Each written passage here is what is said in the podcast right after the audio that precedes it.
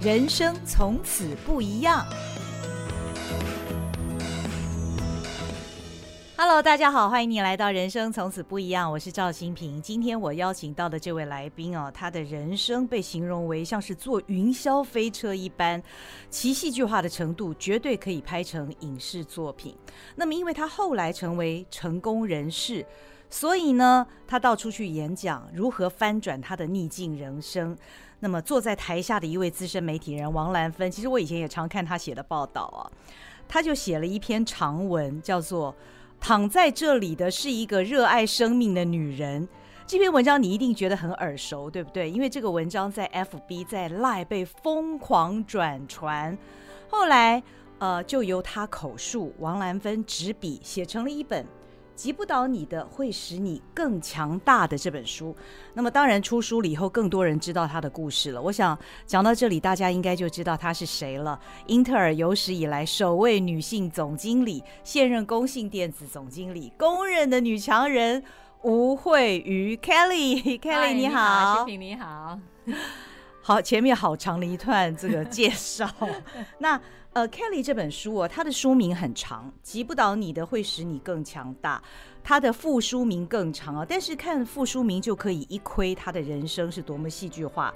从走唱小歌女到英特尔总经理，吴慧宇把逆境活成喜剧的。人生哲学，这真的是我觉得 Kelly 最厉害的地方。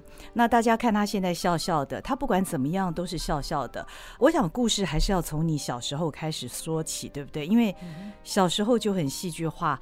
一开始呢，这本书形容他住的家前面有一条大水沟，是那只要雨下的很大的时候，水就淹上来，那会有很多动物的尸体，还有排泄物。那但他讲这段的时候还是哈哈哈的笑，而且他说那个时候如果你想上厕所的话不能上，哎，要憋着。嗯。对，因为只要台风一淹水，我们家门口的那个大水沟就会那个有上游的各种的东西就飘下来啊。然后呢，我们家的木板床定的高度刚好就是啊淹水的时候水不会淹得到的高度，差不多膝盖上面十公分那样子。那我们家有养猪，我们养了六条猪，好来补贴家用。而且猪跟你们住在一块儿啊，猪就在我们旁边而已。所以呢，只要一淹水，那些猪就要努力要冲到我们那个床，那我们就要把它们推下去，这样我们才有地方睡觉。呃，他自己都形容他的生活是底层中的底层，但从小为什么？好像你就一直非常乐观，你从来如果跟你的同学比较，你不会觉得自己很辛苦，或者是不一样，或者甚至于自卑吗？都没有这种情绪。我很少在跟别人比较，嗯嗯，我感受到的是说，虽然我们的家境比较贫困啊，可是家庭的气氛呢是很温暖的。嗯，尤其我是啊、呃、最小的，我是老幺老六。嗯，嗯，我记得我小时候，我睡觉的地方就在我父母的中间。嗯，所以转过来转过去都听到他们两个在聊天，所以我每天都是在他们的聊天声中我睡着的。哦哦，那很有安全感。呃，吴慧瑜是老六，哎、欸，是。其实当年你一生下来，爸爸妈妈是想把你送给别人的，是因为那时候实在家里太穷了，嗯，所以呢，还没有出生之前，再加上我其实是多出来那一个啦，我跟我老五跟我哥哥，我们差了五岁，哦，所以我们两个中间，我妈妈已经拿掉一个了，哦，然后我也应该要被拿掉的，嗯，结果我妈妈呢走到妇产科的时候，里面有一个男人哭着出来，他太太在里面因为堕胎而。雪崩过世，哦哦，我妈妈看到那个男人走出来，我妈妈吓一跳，她转身就走，嗯，所以这个是我出生前，嘿，差一点被拿掉 而没有拿掉，嗯嗯，然后呢，我妈妈怀我的时候就跟我们邻居谈好了，啊，有一个嗯风尘女子，嗯，啊，她因为没有结婚，她希望有一个小孩子，嗯，谈好说，因为我们家境太穷了，她会帮我们养，以前都是这样子，嗯，你们养不起，我来帮你们养，嗯，所以呢。我生完了，我是半夜出生的。我生完了当天离开妇产科之后，那个邻居就来把我抱走了。嗯，所以我等我爸爸天亮了下班了回来之后，发现说啊，哎呀嘞，我爸爸一直叫我哎呀，哎呀嘞，我妈妈说啊，那个就跟原来谈好的给他啦。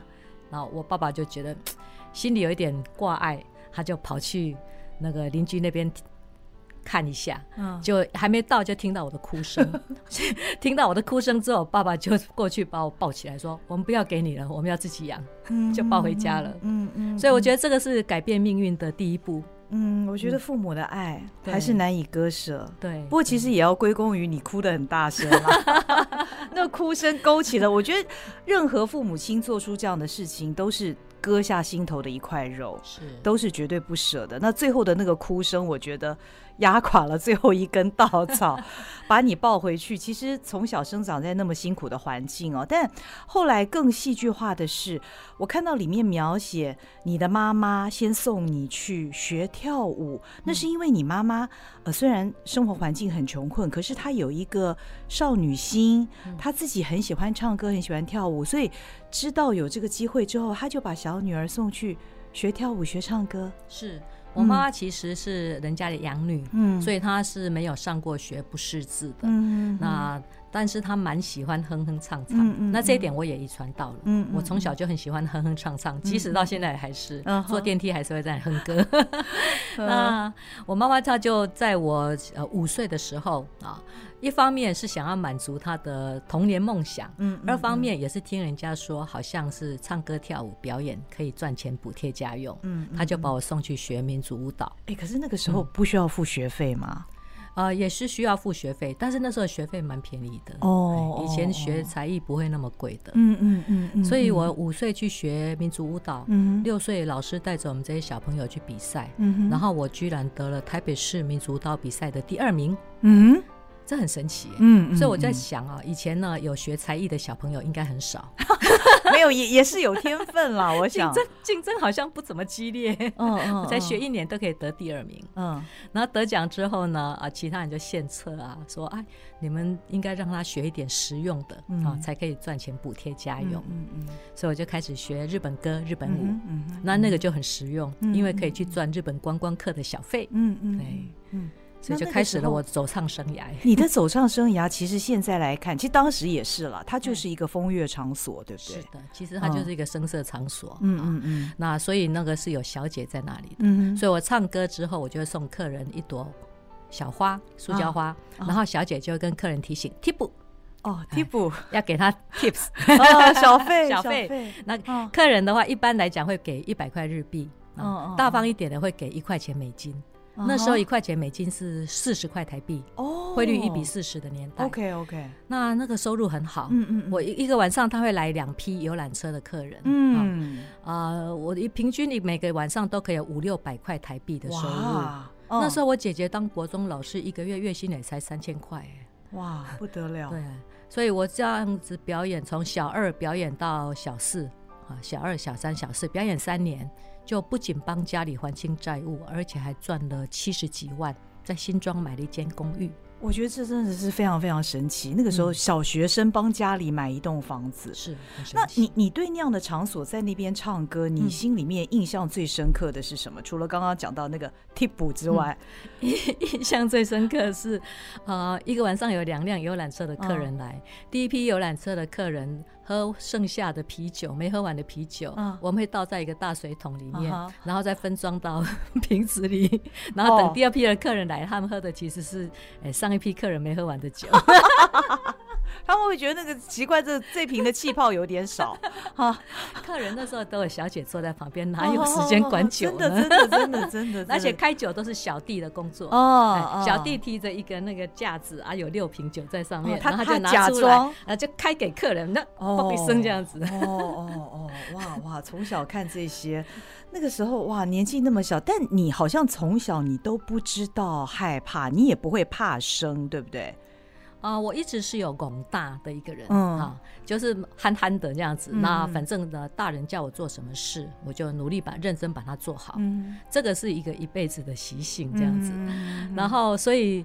刚开始也许会紧张吧，但是我现在已经不太想得起来我是否会紧张。嗯、我只记得那时候，有时候我妈妈会念我，她说：“哎，那个客人要给你小费，你也没看到，就一直往前走。” 其实后来在旁边吗？你演唱的时候、呃、不会，爸爸都在工作，都是妈妈陪我去。OK，所以其实后来到小五，我才知道那是因为我已经近视眼了，所以客人在没看到，我没看到。哦，所以你唱歌的时候，妈妈都在旁边陪着，其实也是看着你嘛，对不对？对，她在后台那边啊，看着我们前台那边的进行。嗯嗯嗯，所以她会瞄得到，说我就这样唱完歌就一直往前走啊，说还要小姐把我叫回来，妹妹，客人要给你 tip 啊，我再绕回来，嗯嗯，拿钱这样子。嗯，所以你是个小江会，真的是个小江会，因为那是拉卡西那个师傅拿拉那个手风琴，嗯。开合开合那种手风琴，然后他就有固定的谱这样子。哦、那因为我们就固定搭档嘛，我是在两间酒吧驻唱的。哦，一个叫 New York Cabaret，一个叫友爱酒吧。哦、所以我们有固定的是那个琴师跟我搭配这样子。哦哦哦，如果这样子一路唱下去，唱到大的话，我看你也不输江蕙哦。所以这个这个他的人生真的是现在回看哦，那当然都是几十年前的事情，谁会想得到当年那个在酒吧里面在声色场所里面走唱的小江会，后来会成为英特尔总经理。这个这个真的是中间太多太多我们难以想象的故事跟曲折。嗯、那其实我看这本书的时候，我觉得，嗯，你除了你的天性非常乐观、广大不知道怕之外，嗯其实你的运气也很好，在关键的时刻，好像就是会有那么一位贵人。嗯、你看，你那时候唱到小学四年级，那时候十十岁了吧？嗯、十岁、十一岁左右。哦、啊，就就有一位先生，他出面，哦、啊，告诉你爸爸妈妈说，这孩子他看得出你很聪明，对不对？嗯、然后让你中断了你的走唱生涯。是，其实我人生很多贵人，嗯、第一位贵人就是我这个纽约酒吧的老板。哦，他叫巴布，对，他是酒吧老板，他叫巴布。哦，巴布上，我猜他的英文名字是 Bob。哦，Bob，所以大家叫他巴布。OK，嗯，那 Anyway，巴布有一天就叫我妈妈说，把你先生找来。嗯，所以我爸爸就踏上了那个酒吧那边啊。那时候是客人还没有来的时候，那酒吧老板就问我爸爸说：“啊，家里债务还清了没？”我爸爸说还清了，而且还买了一间房子在新庄，哦、所以我们老板就说非常好。那吴慧宇小朋友呢，记性很好啊，完全不懂日文，可以背一百条日本歌啊。那这么好的记性，如果让他专心念书，应该可以有不错的成果。嗯嗯嗯，那这里毕竟是风月场所，嗯、小妹待久了会变小姐，真的，以后不要再来了。所以呢，老板就这样子说。那我爸爸跟妈妈也很不贪心，嗯，啊，其实我不止在那里表演，我还有在北投的热海大饭店表演，还有华南大饭店，那时候已经蛮红的了，而且还有人家的结婚的那个搭棚子那种康乐队，我也有表演。所以我说我是一个礼拜七天都在表演的啊，所以呢，我父母他们就觉得说老板讲的很有道理，所以停止所有的表演。我小五之后就专心，就只当一个普通的小学生，完全没有任何表演了。我觉得这件事情它扭转了你的一生，真的。这这个是就是。第一个要诀是没有被人家抱走，没有被那个风尘女子摆那个，对对对，那是第一个。那第二个是这个老板讲的，小妹待久了会变小姐。嗯嗯嗯。如果我的父母认为说，哇，钱这么好赚，继续的话，那以后会怎么走，什么样的路线，我们不知道。我觉得他的这句话是一语惊醒梦中人。对你的父母亲来讲，那除了你刚刚说你的父母亲不贪心之外，其实这个他自己身为酒吧的老板，他失掉了你的这个小红心，他其实也是会损失。是一笔收入哎，但是他的良知，他是一个很有良知的一个老板，他是一个很棒的人。嗯，在我那时候看来，他就是一个六十岁左右的上海老爷爷那样子。嗯嗯嗯，没想到我现在已经六十岁了。嗯，可是那个时候你小小年纪，在那样的一个环境当中走唱，你觉得事后看起来，你觉得跟你日后你的人生的路，你在职场在生活当中的历练，那段生涯有没有对你产生什么影响？有啊，嗯，我觉得训练了我的胆识，嗯嗯，啊，我在众人面前表演，我都不会胆怯，嗯，只要被点名到，轮到我，我就上场，嗯，就就这样子，觉得很顺其自然。那当然要有所准备，嗯哼，所以我就经常讲说，我们做任何事都。要两个 P，嗯，第一个是 preparation 准备，准备，第二个 P 是 practice 练习，嗯，嗯，嗯，你不管你要做简报，或者是你要表演，其实都是准备加练习，嗯哼，那这两个你不断的亲自准备，然后呢反复练习之后，你就会熟练，就可以很顺畅了，嗯嗯嗯嗯嗯。那当你成为正常小学生之后，因为你过去对于这些日文歌词都是过目不忘，很快就记得嘛，所以你就功课马上就上手。名列前茅了吗？对，我在小三、小四的时候，我们班有五十几个人，我记得我都四十几名。嗯，然后到小五专心读书之后，我很快就变前三名，第一名就当班长了。啊，这个爸爸爸爸上看的是对的，嗯，对啊，对，然后就后来就国中、高中都有当那个国文小老师，嗯嗯嗯，那后来大学是念正大统计系，对。统计系啊，其实我们那时候是一试定终身，然后反正你考什么分数就落到什么嘛。嗯、我考进去才知道，哇塞，那根本就是一个 数学系嘛，商学院里面的数学系。对对对对，然后一大堆的很难念呐、啊，因为微积分啊，什么高统啊、线性代数啊、回归分析啊，念得我稀里哗啦的。哦、我大一就被当掉两科。嗯，那、嗯、我觉得这个其实也是另外一件很神奇的事情哦。为什么？因为他是学统计，嗯、那统计出身到底应该去做什么样的工作呢？不管怎么样，大家不会联想到电子业，不会想到像英特尔这样的一个公司，而且后来还当到总经理。其实对于电脑、对于电子的本身，你应该原先是完全一窍不通的吧？是的，我为什么会念商学院，就是因为我的物理跟化学很差，嗯，好，尤其物理，我很害怕物理，完全搞不懂，嗯，所以呢，我就不敢念理工科，啊、嗯，所以我才念。本来是想要念文学院，后来转成商学院这样子。Anyway，嗯，念书的时候就是比较怕物理化学，嗯，哈。可是因为我实在很想要当业务，很羡慕，而且又遇到很多贵人协助我，我才能够去转型变成一个业务，嗯嗯嗯，变成一个科技业的人。那其实这个因缘呢是。要感谢我们班的一个女生哈，我的好同学，她他们家开工厂是 LED 小闹钟的工厂，所以那时候其实我功课很普通的，但是我毕业啊还没有想要找工作的时候，他就主动 offer 我一个工作，说你来我们家上班吧。OK，因为我功课不太好啊，我大概只有七十几分，七十一分左右，低空掠过。嗯，所以我们统计系本科的话，应该是要去考那个高普考进主计处。嗯，或者是啊，去继续念书，嗯或者是去考精算师，嗯嗯，那是走本行的，对，都跟数学相关的。对，那可是因为我功课没有那么好之下，然后我这个好朋友就说叫我到他们家工厂上班，我马上很快乐的就跑去他们工厂上班了，跑去做物料管理。你 你大学毕业的时候，你也没有什么志愿，说你将来要做什么样的工作？没有，其实我一直没有很远大志向的，哦，就是说。我就是啊，只要人家交代你做的事情，把它做好，这样就好了。嗯嗯，我并没有勾勒出说哦，我希望我以后要做什么什么，我没有想那么远的。嗯嗯嗯。所以刚开始是在这样子的一个呃贸易公司啦，可以说那算是工厂。我们工厂对。OK。所以我们有制造业，制造业对。所以我被分派到工厂这边的那个呃生产管理啊、物料管理这种工作。嗯。就去计算材料，做一个 LED 小闹钟要多少颗材料。多少电阻、电容啊？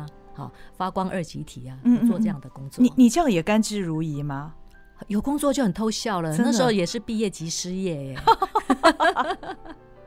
对，而且到同学的家里面工作，感觉也是蛮安稳、蛮稳当的。是啊，而且董娘很喜欢我啊，每个月都把我叫去他的办公室，说你很乖，做的很好，来这里给你红包一千块。嗯嗯嗯嗯嗯。那你如果继续待下去，其实应该也也也 OK 哦，也不是不可以的人生。对，对啊，我待满一年之后，我们董娘就我同学的妈妈就决定升我当我们呃企划部的主任。嗯，那企划部的主任要管生管、物管、采购、仓库。那是因为我自己心虚，我觉得很可怕。嗯，因为我那时候才二十三岁，大学刚毕业一年。然后管的这些人呢，我平常都叫他们叔叔、伯伯、阿姨。哦哦，你叫一个二十三岁的小妹妹去管一群四五十岁的叔叔、伯伯、阿姨，我好心虚哦。所以你那时候不会觉得这是一个很好的机会？哇，我高升了！那时候还不懂，没有，那时候只是觉得我怎么办？我接下来怎么面对他们？我如何教他们做事？嗯嗯，所以我就跑去重庆南路买书啊，嗯，买如何当好一个小主管，嗯，看书，嗯嗯。可是看书这样子操作一个月之后，我还是很心虚，所以我就溜了，溜了。对，我看报纸找工作就溜了。后来后来，嗯，然后溜了之后，我就跑到那个贸易公司去。那时候台湾最大的贸易商，我考进去了，叫高林大贸易商。嗯哼，进去里面被分配到厨房卫浴课。去当业务助理哦，对，那负责打字，用打字机打字，错字很多，然后在脑袋立刻把它涂掉，再重新打，做那样的业务助理的工作，那我就学到了说啊，怎么开信用状，啊，然后传奇，嗯，二十尺柜、四十尺柜怎么算材积啊？一个四十尺柜里面可以装多少个我们的衣衣架啊？装多少个马桶？嗯，就在做这些工作这样子。但是你也很认真，是，也甘之如饴，是。而且薪水都一样。我毕业前四年的工作的薪水都一样，都一万一，每一个工作都一万一，一万一，一万一。嗯嗯嗯，就有工作就好啊。哦，那你是怎么跳到 Intel 啊？啊。跳到 Intel 是因为我第二家不是在高龄吗？对。然后高龄做满一年之后，我就想要做业务，可是没有机会，嗯、我就跳到第三家，是一个荷兰在台湾的分公司哈，他、在台湾采购电脑桌上型电脑需要的零组件，嗯嗯，嗯。然后我就当采购专员，嗯，开始买东西，嗯，然后买了一年之后，我们总公司倒闭，所以我们就失业了，嗯，所以呢，失业我就找大学同学说谁混得比较好，介绍一下。嗯、那那时候我有个好朋友，他是九号。他在 Intel 工作，嗯哼，九号 Echo，Echo 呢在 Intel 工作，他当业务助理。啊！我问到他的时候，我是十号，我我一号、二号、三号、四号开始打电话问的。哦哦哦，问到第九号，打到九号就有机会。他说算你幸运，我们公司摆脱亏损，嗯，现在可以增加人了。他现在只有六个人，那时候 Intel 台湾只有六个员工。哦，所以要现在要找第七个员工，嗯，要找业务助理，你来考试吧。嗯嗯嗯，所以是我同学介绍我去 Intel 考试，而且我同学还很好心的告诉我。这个两件事，嗯，第一个他传真 Intel 的产品的规格给我啊，叫我把那些规格稍微看一下啊，这样跟人家问的时候，对，这样人家问的时候，人家问的时候你才知道这个产品是干嘛的。嗯，那第二个我同学告诉我面谈秘诀，嗯。面谈秘诀呢，就是说这个业务经理他希望他这个助理啊可以待很久，很稳定。所以如果他问你未来三年、五年、十年有什么远大志向的时候，你要说你这一辈子生平无大志，只想当一辈子的业务助理。这一题真的有考了，我就照我同学教我的去回答，所以我就这样蒙进了 Intel，成为零零七号员工。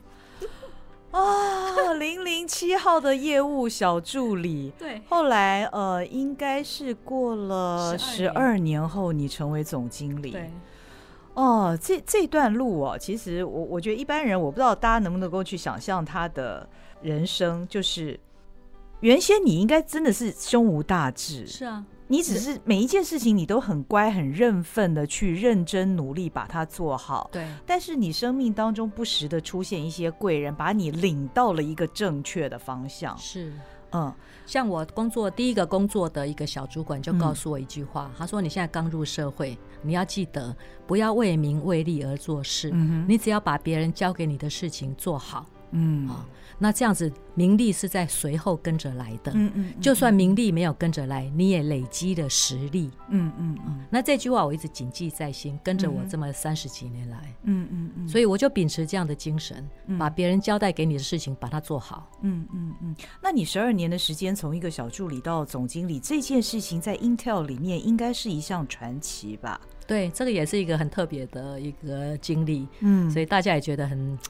啧啧称奇，对对对对对，而且你原先就像我刚刚讲的，你对于电子啊，对于电脑，你是一窍不通的。我知道 Intel 刚开始帮你请了一些老师来教你，所谓老师就是同事啦，同事，同事大家义务教。那我觉得你们同事也蛮友善的哦，大家都公司小，呃、那时候。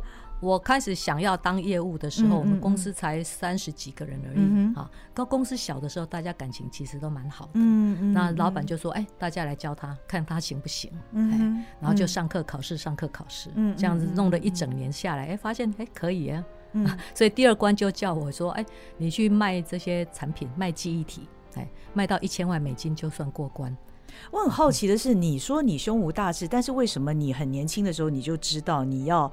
当业务，你对业务感兴趣？你想想看，我第一个工作是在工厂，嗯。啊，然后第二个工作是在贸易，对，做交易的，对，然后第三个工作做采购，嗯。啊，所以呢，我在这过程里面，我就感觉出来，我喜欢跟人接触。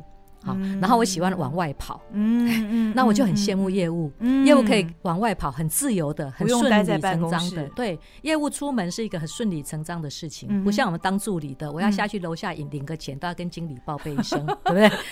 所以那个自由度是很不一样的，而且业务的薪水比我们助理高很多，高好几倍呀。嗯，所以我很向往这种自由。嗯哼，是因为这样子，我才跟我们总经理要求说，我希望我能够当业务工程师。嗯，结果你的第一个目标。一千万美金，哎，一千万美金的记忆体，我卖到了，我超过目标十 percent，卖到一千一百万美金，哦，哎的业绩。从距离老板给你这个 order 到你达到一千万美金，这中间是花了多少时间？半年。老板说半年内要做到一千万美金，所以你完全达到老板的要求，完全达标，而且小小超标，超标十 percent。嗯嗯嗯嗯嗯。那在这个过程里面，你看见了自己在业务这个方面你是有能力的，你可以达到，而且你感觉有无穷的乐趣吗？哎，还没有。嗯，那时候我只是很。很勉勉强强的达标了，嗯、我那时候自己的感觉是这样，嗯嗯、说哦，老板交代这个艰巨的任务，好，我使命必达，我想办法去弄到。嗯、后来啊，哦、松了一口气，还好我做到了。嗯、我那时候还没有很强的信心，说我可以，嗯、只是觉得说还好我有及格，我有过关。嗯嗯，然后就开始负责一些老板交代我的一些客户，嗯，那一批又一批的客户，Intel 大概每三年就帮我换一票客户。哦哦哦。后来你怎么蜕变成眼神有杀气，被形容为不是个女人的 女强人总经理？这些变化都在不知不觉中。哦，我那时候只想到的就是要求生存，嗯、我要在这个环境里活下去。嗯，其实对我而言，我要在这个环境能够活下去，嗯、然后能够让人家瞧得起。嗯嗯嗯，竞争是很激烈的，竞争是很激烈。Intel 的工作量非常重。嗯嗯，我待过这么多家公司，我觉得 Intel 的工作量大概是一份薪水三份工作哦那样子的等级啊。它不是一份薪水两份工作，是三份工作。嗯嗯，所以工作量很重之下，你每天只忙着把人家交代你的事情做好啊，然后就呼吸喘一口气，好，今天终于过关了，可以睡觉了。大概。在这个工作里面，你没有想到要离开，跟前几份工作比起来，没有。因为我太忙了，我没空想。哦，他让员工忙到完全没空想太多，所以大家很少在那里聊天干嘛的。嗯嗯，大家每个人工作量都很重，都要应付肩膀上的工作量，就已经忙得不得了。嗯哼，那个时候 Intel 的光环像后来的光环那么大吗？在 Intel 工作的感觉，我是指我刚进去的时候，其实 Intel 没有那么厉害。嗯，那时候他跟 AMD 他的竞争对手是差不多占有率，市场占有率是平手，各半啊。然后后来 Intel 就越来越厉害。我是二八六 Dash 十二进去的，那是我们产品编号。OK。后来就变三八六，后来变四八六，后来又换成 Pentium 这样子。嗯嗯嗯。所以我刚进去的时候，Intel 市占率大概只有五成左右。嗯。可是越待下去，它后来就市占率变九十二 percent。嗯嗯。所以它是逐步往上成长的。嗯嗯。所以我算是很幸运，我入行入的早。嗯。所以我入行早的时候，Intel 才市占率才五十 percent，后来成长到九十二 percent。然后台湾的整个科技业也在我入行的那一年开始在成长。嗯。广达一九八八年创立，我一九八八年进 Intel。哦、嗯，然后人那个华硕也是在那几年成立的，哦、你就可以想象那时候多么初期的时候，那个 timing、嗯、是很初期的时候，嗯嗯、所以我是跟着他们一起长大的。嗯嗯嗯嗯嗯。那一方面，在你自己不断的努力拼业绩的情况之下，公司也一直壮大。那在这家公司工作的那种成就感，应该是非常非常的强烈哈。成就感很强，嗯，因为公司是一个很开放的一个氛围，嗯啊，他讲得很清楚。We pay for performance, not for seniority。我们付你薪水是因为你的绩效好，不是因为你待得够久。啊所以呢，在这样的氛围之下，就是大家努力的冲刺自己的绩效。嗯啊，那不管性别，不管学历，不管年纪，嗯，只要绩效好，你就会被拔擢，你就得到很好的那个调薪。嗯，所以在这样之下的话，大家很努力奋战往前冲啊。嗯嗯嗯嗯嗯，所以我才会有机会一直被。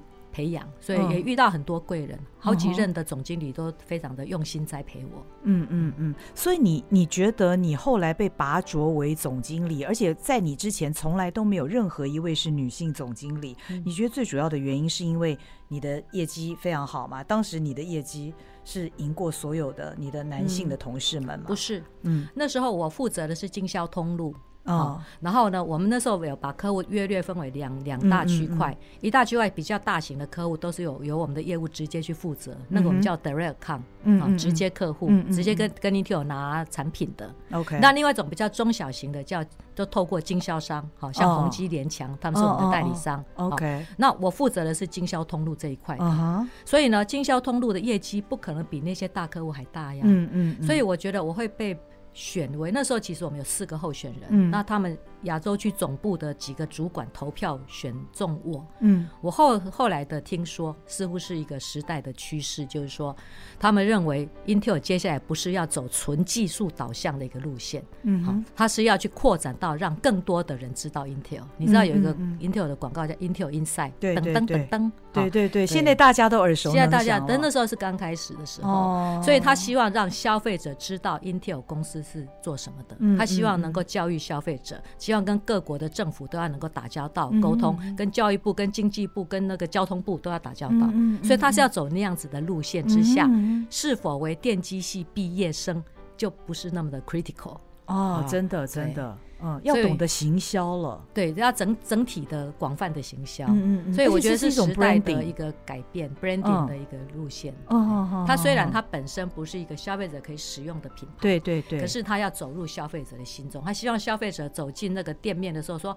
我要买一个有 Intel Inside 的电脑，他要做到那个程度。这件事情后来我们大家都很习惯了，因为我们拿到所有的笔电一一打开来就是 Intel Inside，我们习以为常，但是。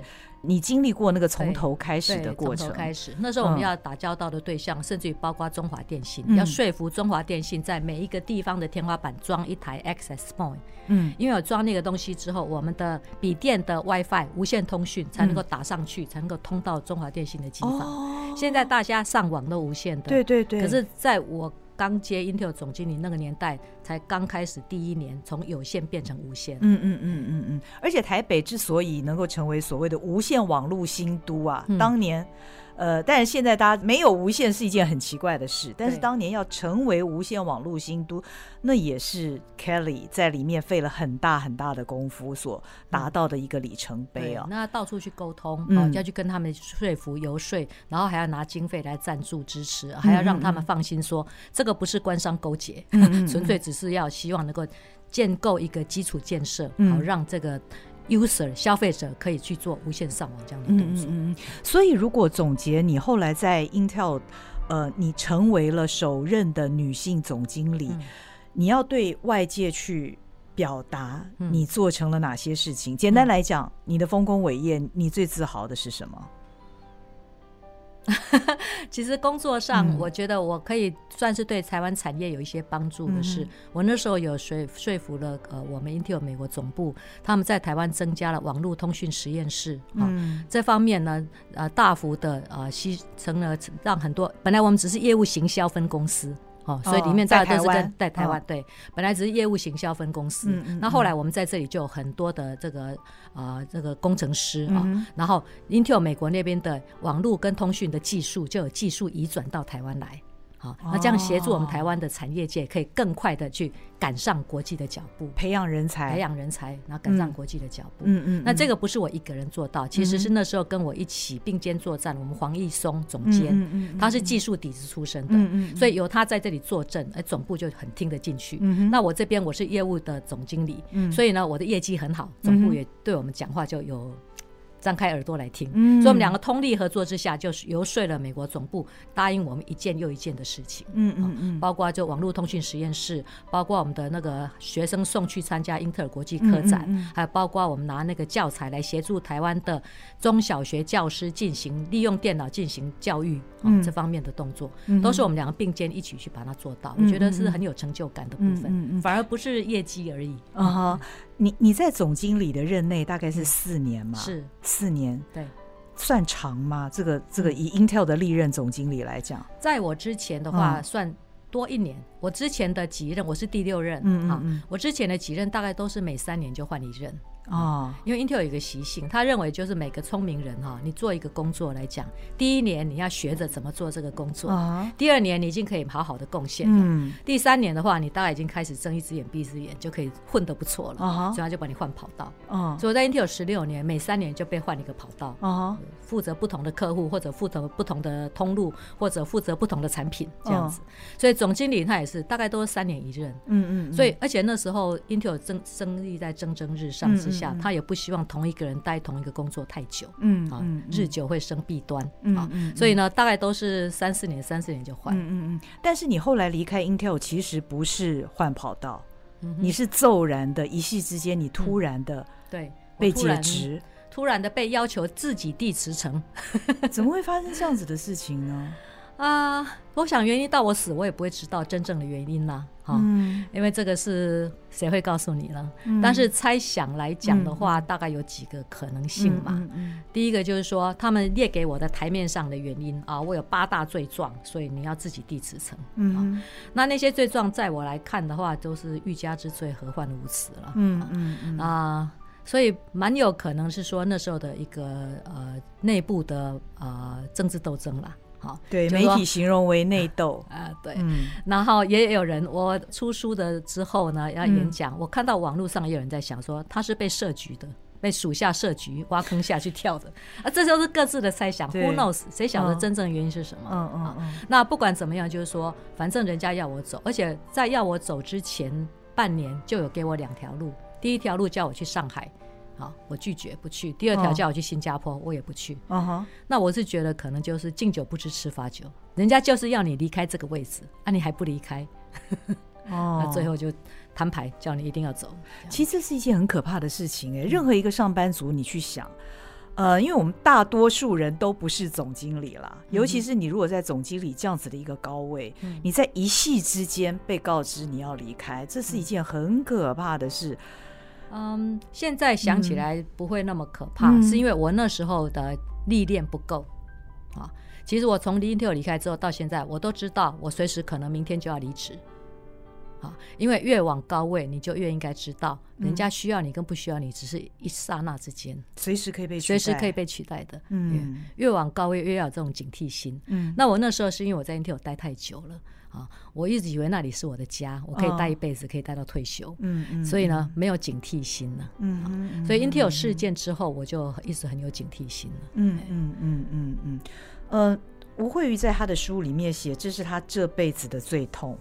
对，哦，错愕心寒。嗯，那不过他讲了一句话也很好，他说：“活得更好，就是对陷害你的人最好的回应。” 这句话太棒了。嗯，就是说，我觉得每个人都遇到挫折、嗯、啊，遇到挫折的时候，你可以自怜自爱，但是那样子于事无补。嗯啊，那不如你转个念想，既然现在事情已经发生了，嗯，我就去面对这个事情，然后承认它的确发生了，嗯，然后反省一下之后，好继续往前走，嗯，否则日子要怎么过下去？嗯所以那时候我记得伍佰的那首歌非常的抚慰了我，啊、那个算了吧。哦，oh, 你有没有听过？算了吧，算了吧，心爱的人了呀。那那条歌，它讲的是好像是失恋的，可是对我来讲是很贴切，因为我那么爱 Intel，我爱他爱的不得了，oh. 我日日夜夜都在工作，然后他一脚把我踹开，心里很痛。可是呢，算了吧，不然怎么办？因为明天还是要，日子还是要过，The show must go on，对不对？其实听到这一段，我我我有点想掉眼泪，因为。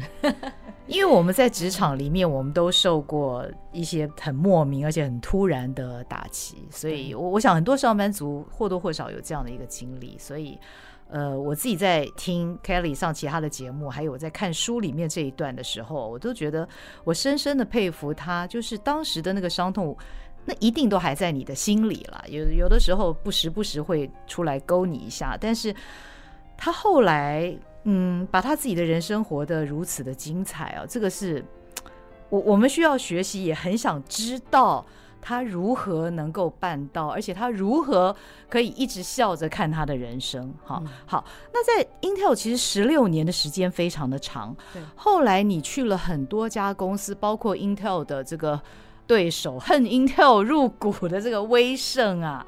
那还有后来好几家公司，像包括这个延华、捷源啊，以及现在的工信电子啊，嗯、那这些都是本土企业。除了中间你待过一家美商的凤凰科技之外，嗯、其他都是台湾本土企业。台湾本土企业跟外商公司，像 Intel 这样的一个这么大的品牌的公司，那个文化是非常非常不一样。但是你进去这每一家本土企业，你要去融入那个文化，你要去带领他们，你你你怎么办到的？哦，这是很大的差异，没错。基本上像 Intel 这种外商，它是法理情嗯、啊，而台湾的公司大部分是情理法，啊，人治。完全是人。对，嗯，那 Intel 讲究的是制度、流程、作业啊。那我们国内的公司也是有流程作业，也是有组织划分，但是呢，最后老板一句话就可以推翻。没错，老板就是皇帝呀。然后就是大家有交情的话，这些事情就可以轻松放过。那如果交情不好的话，我们就拿拿制度跟流程来 K 你。所以呢，这个是蛮大的一个差异。所以我从 Intel 到威盛，发了很大力气来说服自己，适应这个法理情跟情理法的一个公司的文化。然后之后我就设法让自己融入这个环境。那时候我自己写了两八个字放在我的座位上。第一个与人为善，再来笑脸迎人。嗯，为什么写这八个字？在 Intel 我被教育的是对事不对人，哈叫做建设性的对立。嗯，我们还因为这个有一个课。课程教你什么叫做建设性的对立啊？我觉得这句话听起来很可怕哎。对，进了会议室之后，大家开始攻击这个案件这个事情啊，来找出它的问题所在。因为 Intel 相信，经过内部的这番严厉的那个检讨之后，你对外的时候你才有竞争力。嗯，哎，他是相信这样子，所以鼓励公司内斗，画放在桌子上，开始开始来大家来那个。竞争本质就是对立啦，但是他把它前面扣上一个建设性，只要对公司是好的，只要对业绩是好的，你们斗吧。对，没错。可是这件事情到了台商。千万不要这么做，你们死的很难看呐，对不对？所以呢，我就告诉自己，与人为善，不要老是想要建设性的对立，没那回事。啊。那第二个就是笑脸迎人，因为我在 Intel 做久了，其实工作压力那么大啊，业绩压力那么大之下来讲的话，我不太笑的，情绪紧绷，不太笑的，所以我特地写了八个字放在自己的座位上，提醒自己笑脸迎人。对，因为。呃，那个时候大家形容 Kelly 呢，这位 Intel 总经理是他的眼神会杀人，在 Intel 时代，所以这样的一个人，他必须要在他的桌子前面写这个笑脸迎人，整个对整个大改变。对，嗯，我事后有听一个朋友讲，嗯、我在 Intel 当总经理的时候，去客户那里开会，是维星啊，微、嗯、星里面有一个 PM 呢，是 Intel 毕业生，嗯啊，在 Intel 的时候他是我的属下，他是一个工程师，他都来到维星去做产品经理。嗯，然后我们去他那边开会的时候，他代表维新来对 Intel 做一个简报啊，跟我们讲他们的产品规划什么。然后呢，他的眼神都在看我的表情，他不是在看他们总经理的表情，他在看我的表情，看我有没有觉得满意。他点头还是皱眉头。然后我还有另外一个经销商的女生后来跟我讲，嗯，我那时候看到你来我们公司，我们都会发抖，嗯，不晓得今天要被 Kelly K 什么东西。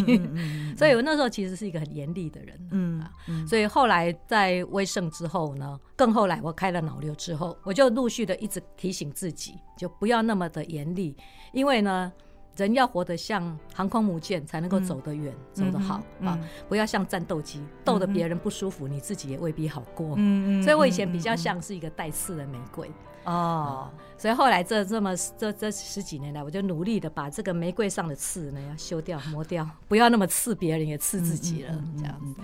能改变自己的也只有自己。哦，别人没有办法改变你。对，嗯，其实呃，今天是我第二次看 Kelly 本人啊，我两次看你，我从你的脸上，我觉得那个线条都非常柔和，我看不到任何杀气，所以当然了，跟 Kelly 在沟通这个呃采访的这个过程当中，我还是可以感觉到他非常明快、非常果断的那一面。好，但是现在整个。人的这个脸的线条是柔和的，但其实我也很想问你一个问题，就是你在 Intel 待了十六年的时间，很长，你生命中很长的一个部分是在 Intel 里面。